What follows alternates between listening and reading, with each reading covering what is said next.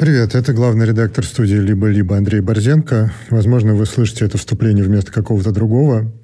Я должен сказать, что мы сняли или перезалили несколько выпусков нескольких наших подкастов, потому что там могло оказаться что-то слишком опасное для сотрудников студии и для ведущих подкастов. Мы не можем так рисковать и просим прощения за то, что были вынуждены это сделать. Спасибо.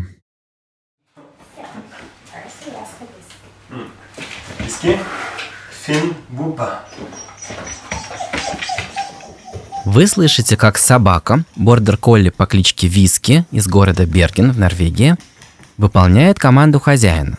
Она отправляется в другую комнату и приносит одну из 70 игрушек, название которых она знает.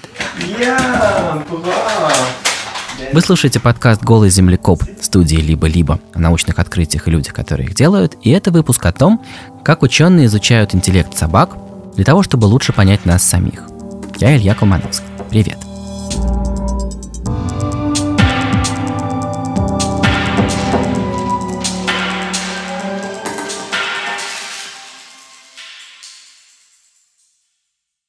Наш партнер Яндекс Практикум.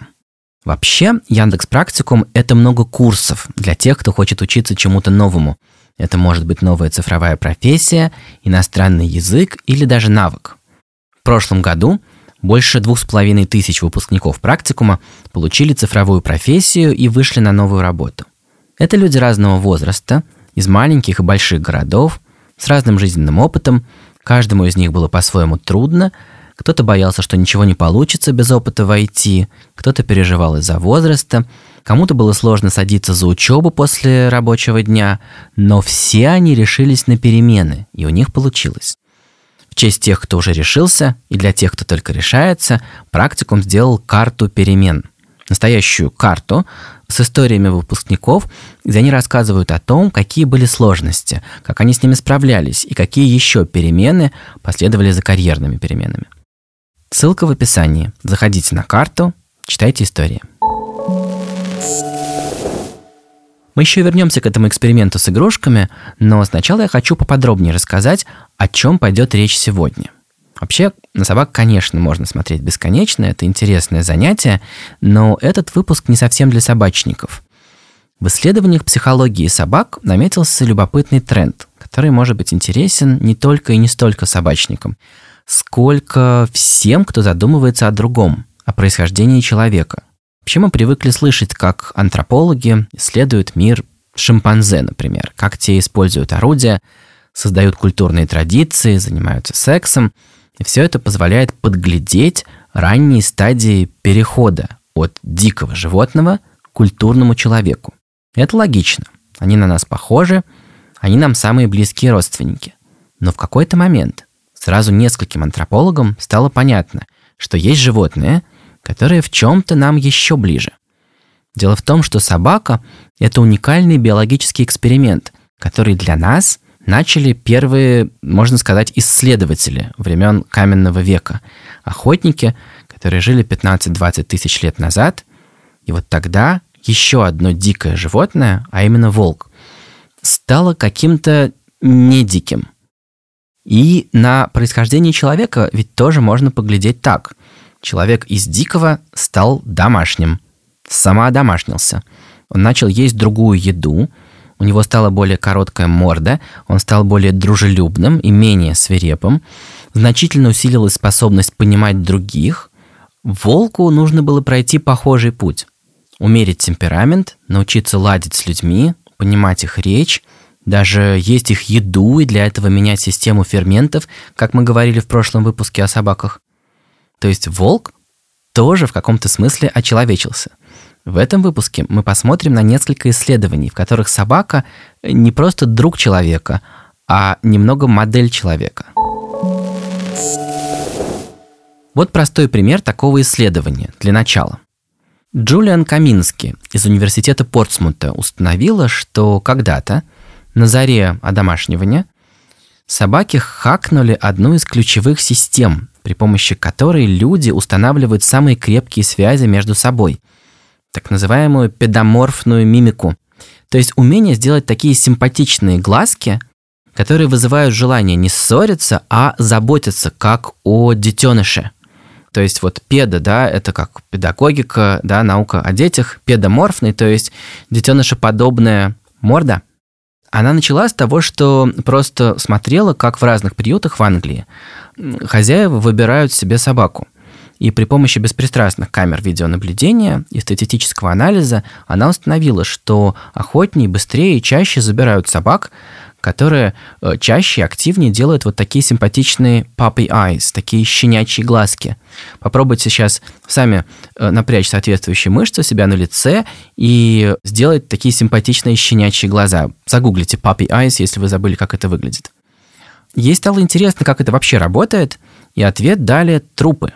Трупы собак и волков. Она стала изучать анатомию этих мышц и поняла, что у взрослого волка – этой мускулатуры просто нету. У волчонка есть, а у взрослого ее просто нету. Она не работает, нет этих пучков. А у собак есть. То есть получается, что собаки как бы протащили на взрослую стадию жизни некий щенячий детский признак. Похоже, что с этого началось сотрудничество человека и каких-то редких мутантных волчков. Чтобы взять волка в свое общество, людям должно было быть не страшно и не противно смотреть ему в лицо. Ведь люди, как сегодня модно считать, и мы про это еще будем подробно говорить в других выпусках, люди – это победители в категории дружелюбия к своим. Да? Это не мешает сапиенсам до сих пор люто истреблять тех, кого они считают чужими. Но по отношению к своим сапиенсы очень дружелюбны и ждут этого от членов своей группы тоже. Тут, кстати, самое занятное, что антропологи и до работы вот про собак и их мимику хорошо знали, что лицо человека – это продукт ровно такой же эволюции. Недоразвитая лицевая часть черепа – это педоморфная черта. У всех детенышей млекопитающих э, мордочка развивается попозже, а у детенышей короткая мордочка. Вот просто посмотрите на себя в зеркало, вы видите как бы детеныша, который научился размножаться, оставив себе детскую морду, так и не став взрослым. Вот и волк, превращаясь в собаку, первым делом тоже стал таким взрослым детенышем. И это был первый раунд. Есть еще один очень важный рубежный критерий, который отличает человека от других животных. То, как хорошо мы умеем думать о том, что сейчас думают другие. Вообще, многие животные поймут, о каком намерении идет речь, если на них замахнуться. Некоторые звери развивают немалую интуицию в чтении языка тела.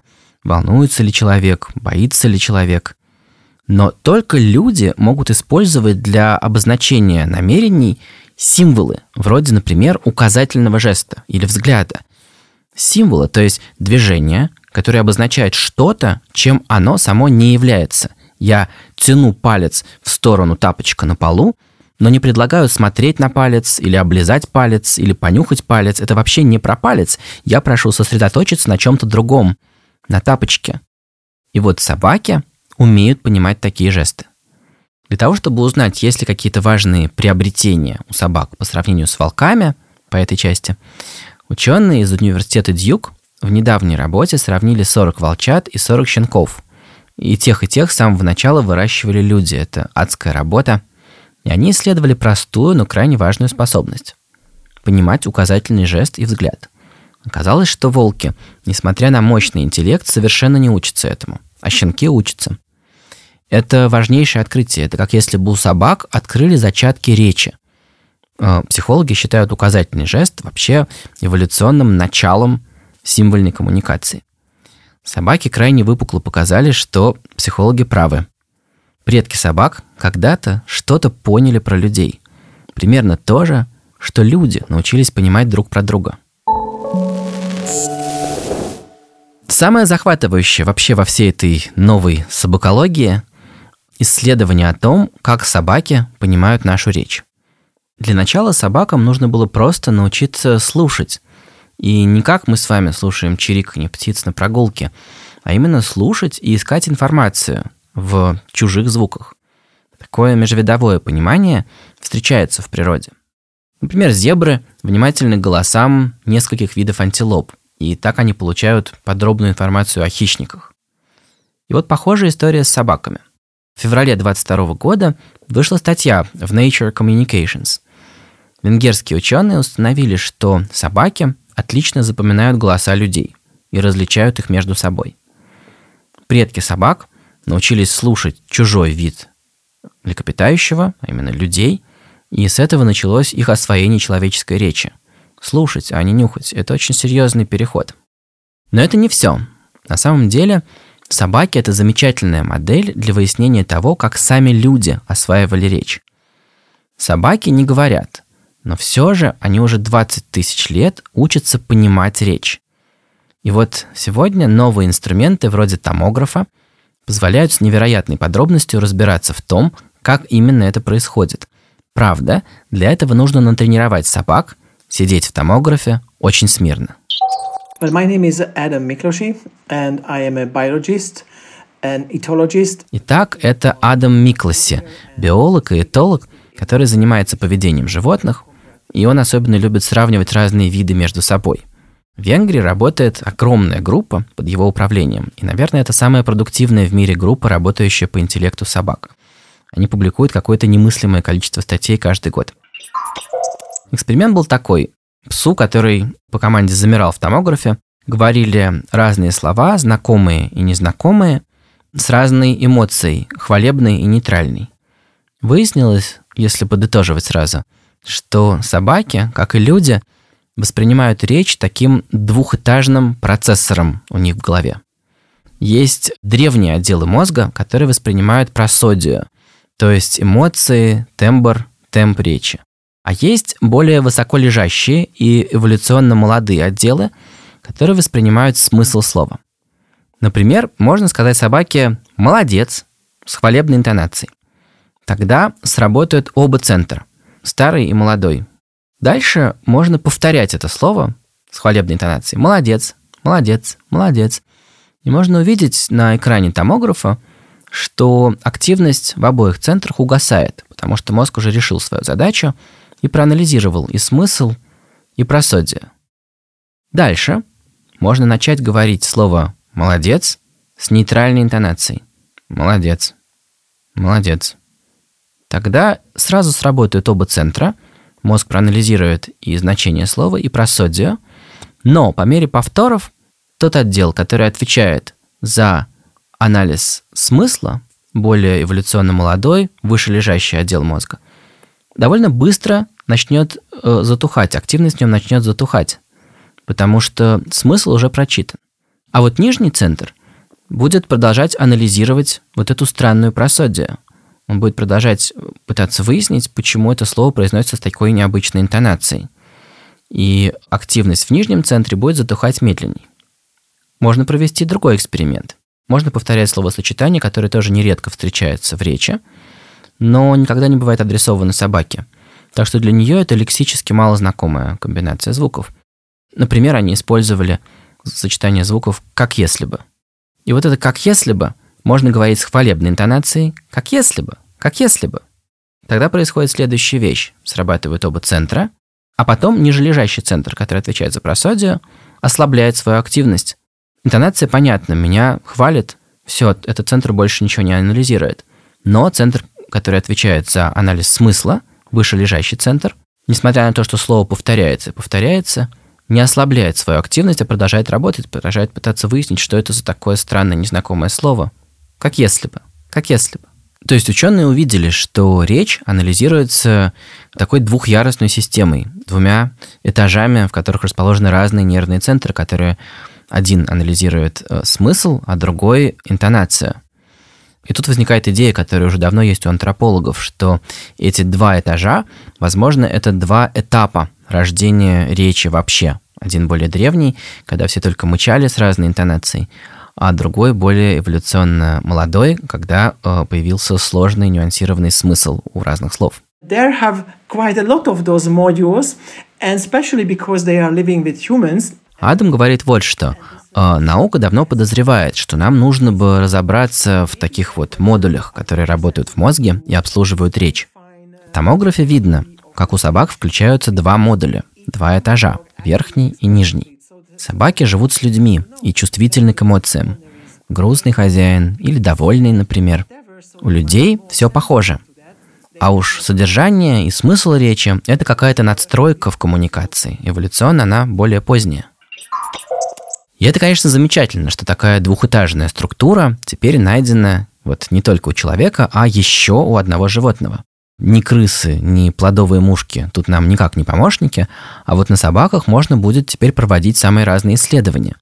И это уж точно проще, чем на шимпанзе, с которыми практически заканчиваются лабораторные исследования во всем мире, потому что они серьезно страдают в неволе. А собаки готовы сотрудничать и только рады этому – это отличная новость, особенно если учесть, что на свете есть крайне необычные собаки, у которых совсем-совсем особые отношения с человеческой речью. Обработка речи лежит в основе еще одного недавнего исследования, в котором венгерские ученые увидели яркую черту сходства собакогенеза и антропогенеза. Люди очень разные – Бывают высокие, бывают низкие, худые, полные и так далее. И мы в этом смысле чемпионы среди вообще всех млекопитающих по разнообразию. Но это если не считать собак. У них, как вы помните, вообще бывают то и терьеры, а бывают доги. И вообще сложно поверить, что это один биологический вид. И вот интеллектуально люди тоже очень разные и умеют думать по-разному. И в этом наша сила, как в фильме «11 друзей Оушена». Один гениальный хакер, другой акробат, третий карманник и так далее. И вот какое дело. Помимо какого-то нормального распределения, есть и особи с огромным отклонением. Это гении. Они двигают прогресс и цивилизация. Откуда берутся гении, никто не знает. Это загадка. Наука очень интересует природа. Гениальности и такие загадки обычно решаются, когда у какого-то примитивного животного обнаруживают что-то попроще, но похожее. Ну, не знаю, на мухах можно было бы это изучать, но у мух нет гениев. Возможно, понять природу гениальности нам помогут как раз собаки. В одном из самых мимимишных экспериментов, который вы как раз слышали в начале выпуска, ученые из венгерской группы Адама Микласи изучали, как собаки запоминают слова, названия игрушек. И сделали неожиданное открытие. Среди собак бывают гении. Я нашел ведущего автора этого нашумевшего исследования и поговорил с ней. My name is Dr. Claudia Fugazza. Меня зовут Клаудия Фугатца. Я работаю в Департаменте экологии Будапештского университета, и я исследую поведение и познание у собак. Я позвонил Клавдии, потому что она проводила тот самый эксперимент из начала выпуска, где собака различает 70 названий игрушек. Uh, Thanks. Thank you. So you were uh, you were studying. I can see here some barking. Sorry, my phone Oh, is your phone. my, Oh. my phone barking. Okay, all right, all right.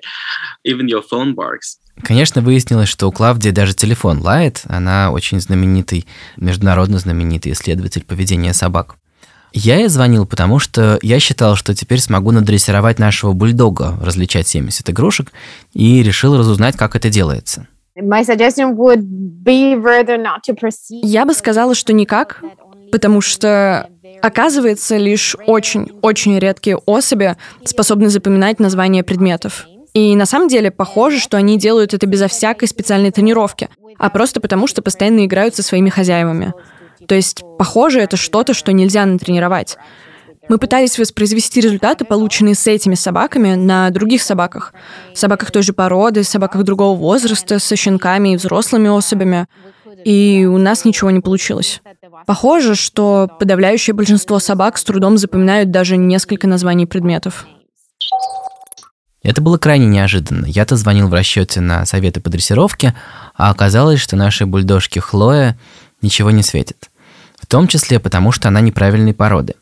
Клавдия просто нашла нескольких гениев среди тысяч и тысяч собак по всему миру. Попутно оказалось, что все они бордер-колли.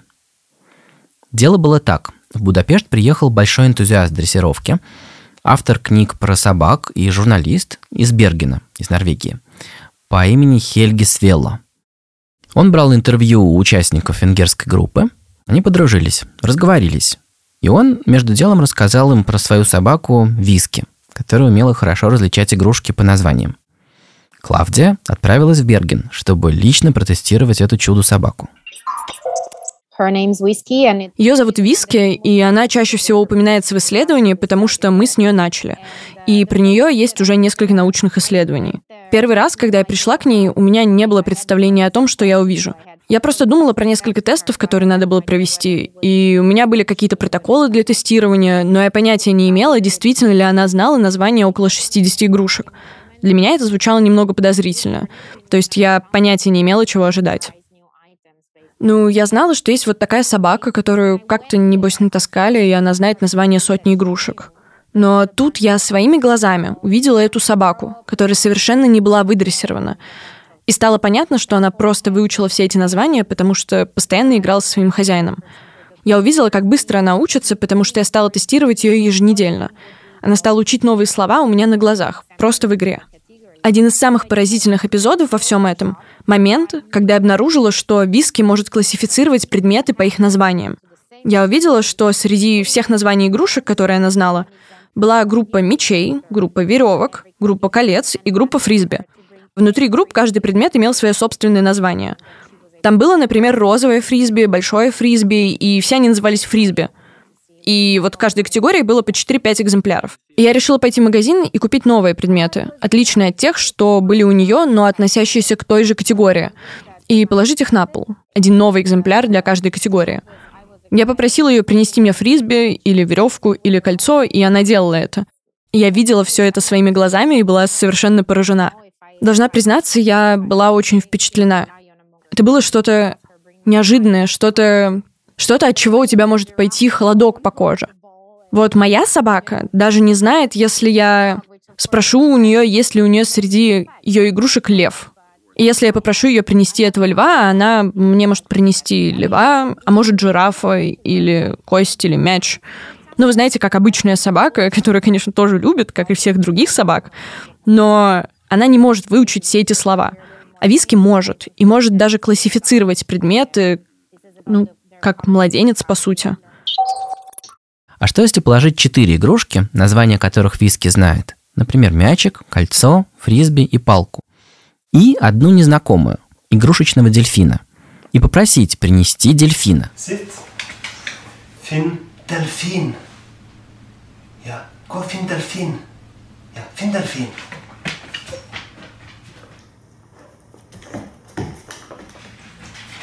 Ja, so fin. Посмотрите, видео будет в телеграм-канале. Это очень трогательный момент, как она немного тормозит, а потом идет и методом исключения все-таки выбирает этого дельфина как единственную незнакомую игрушку из кучки. И тогда исследователи начали искать собак, таких как Виски. Оказалось, что это очень тяжело. Они бросили клич во все сообщества, во все соцсети, и примерно за два года интенсивных поисков они нашли по всему миру всего шесть собак. И на самом деле, что очень забавно, некоторые из хозяев вообще не знали до этой встречи, что эта способность – это что-то уникальное. Особенно, если это их первая собака. Они часто считали, что просто все собаки так могут. Они даже не осознавали, насколько это удивительно. Дальше вопрос. Как протестировать собак, разбросанных по глобусу, и еще убедиться в том, что их хозяева не вообразили себе лишнего, возможно, невольно не подсказывают собакам или не жульничают. Ведь собаки очень чувствительны к реакциям хозяев, даже таким, которые другим людям могут быть незаметны, и даже самим хозяинам неосознаваемы. Есть легендарная история про лошадь умного Ганса, которая больше ста лет назад поражала всех умением решать сложные примеры. Ей писали пример на дощечке, и она должна была копытом отстучать правильный ответ. И это очень впечатляло, но потом выяснилось, что в, если хозяина нет в помещении, то она не может решить пример. Хозяин клялся, что он не жульничает, и не было видно, чтобы он что-нибудь такое делал. Но провели серию экспериментов, в которых показали, что лошадь можно надрессировать на ничтожное движение манекена, всего несколько миллиметров, чтобы она воспринимала это движение как ну, стимул или указатель на что-то, что она должна делать или не должна делать. Похоже, что хозяин непроизвольно расслаблялся, когда Ганс достукивал до нужного числа и тем самым невольно давал ей знак. И это явление называется в науке поведения эффект умного Ганса. И вот чтобы избежать такой подмены, ученые разработали остроумный метод, который к тому же оказался очень удобен для экспериментов на удаленке. Effects. Мы следим за тем, чтобы не было эффекта умного Ганса. Так что в наших тестах хозяин оставляет игрушки в одной комнате, а он сам вместе с собакой находится в другой. И у нас есть две камеры, которые ведут онлайн-трансляции, и мы полностью видим обе комнаты. Полный вид того, что в них происходит. И во время теста исследователь дает указание хозяину собаки попросить ту или иную игрушку или попросить сделать еще что-то во время эксперимента. И тогда собака бежит в другую комнату, чтобы выбрать одну из игрушек и принести ее хозяину. Таким способом мы можем собирать данные от владельцев собак, которые находятся очень далеко. Но это стало отличным решением для проведения экспериментов во время пандемии. Таким способом действительно обнаружили нескольких гениев, но было непонятно, что в них особенного. Может быть, их всех что-то объединяло? Воспитание, условия жизни, возраст, ну, хоть что-то, кроме породы, которая не специфический очень признак, потому что 99,9% бордер колли ничего этого не умеют. And uh, meanwhile, we decided to also investigate whether Мы решили исследовать, насколько вообще собаки различаются между собой в своей способности запоминать названия предметов. Итак, с чего мы начинали? Обычно собаки могут выучить, ну, может быть, 3-4 названия. Существуют штучные особи, которые могут запомнить 10. И, возможно, какие-то собаки 100 и больше. И наша первоначальная гипотеза заключалась в том, что, возможно, в период щенячьего возраста мозг собак все еще очень пластичен, и они все еще развиваются. Вероятно, думали мы, если вы заставите щенков играть с игрушками, у которых есть название, может быть, их мозг разовьется таким образом, что в будущем им будет легче запоминать. Поэтому мы включили в наше исследование не только взрослых собак, но и щенков. И вот тут мы выяснили, что нет существенной разницы между взрослыми собаками и щенками. Ничего не получается. Никакое обучение не ведет к успеху. То есть оказалось, что абсолютное большинство собак одинаково плохо обучаются совершенно независимо от возраста или других параметров. Раннее обучение никак не влияет на эту способность. Мы так знали, что интеллект собак дает некое распределение. Какие-то собаки умнее, какие-то глупее. Но с пониманием и заучиванием слов дело обстоит как-то совсем иначе. Они месяцами помнят слова, даже не тренируясь. Тут происходит что-то совершенно уникальное, что-то, что я могу сравнить, например, с какими-то какими-то феноменальными способностями у людей. Вот, например, с абсолютным слухом. Это что-то, чем владеют только некоторые музыканты, совсем даже не все. Это не что-то, на что... Это не похоже на что-то, что приходит с практикой. Это что-то, с чем вы, вероятно, рождаетесь. И к тому же, если вы думаете о человеке, обладающем какими-то талантами, ну вот, например, о Моцарте, да, или вот о других, ну, так называемых гениях, у них есть талант в определенной когнитивной области, который намного выше среднего. Они что-то типа исключения среди, ну, среди всех людей в этом смысле. Я задал э, лидеру всей этой венгерской группы, Адаму Микласе, вопрос. Почему все это важно и интересно? Что во всем этом для нас, помимо циркового эффекта? И он дал потрясающе простой и философский ответ. Well, uh, we still don't really know. So I think the Школьный учебник биологии рассказывает нам, что природа обрубает крайности, постоянно усредняет. Это называется стабилизирующий отбор. Он нужен для того, чтобы популяция не набирала вредные мутации, и чтобы все признаки оставались примерно как были и не шли в разнос. Человеческая культура уникальна тем, что уже много десятков тысяч лет у нас достаточно еды, чтобы позволить себе роскошь обеспечивать тех индивидов, которые сильно отличаются от нормы, от среднего. И их вклад, их идеи, изобретения бесценны. Это продвигает нас. И это выигрыш за то, что мы смогли уйти от стабилизирующего отбора. И вот собаки — это очень похожий эксперимент, который наши предки запустили своими руками в каменном веке. Мы кормим, растим и даем шанс на жизнь очень разным собакам. И это простой урок из всей этой истории. Гении появляются там, где умолкает беспощадное требование узкой нормы.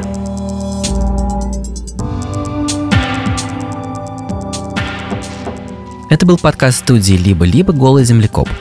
Подписывайтесь на нас везде, оставляйте комментарии и ставьте оценки. Это очень нам помогает делать этот подкаст. Над выпуском работали редактор Андрей Борзенко, продюсеры Кирилл Сычев и Настя Якубовская – Звукорежиссер Паша Цуриков, композитор Кира Вайнштейн. Меня зовут Илья Колмановский. Пока.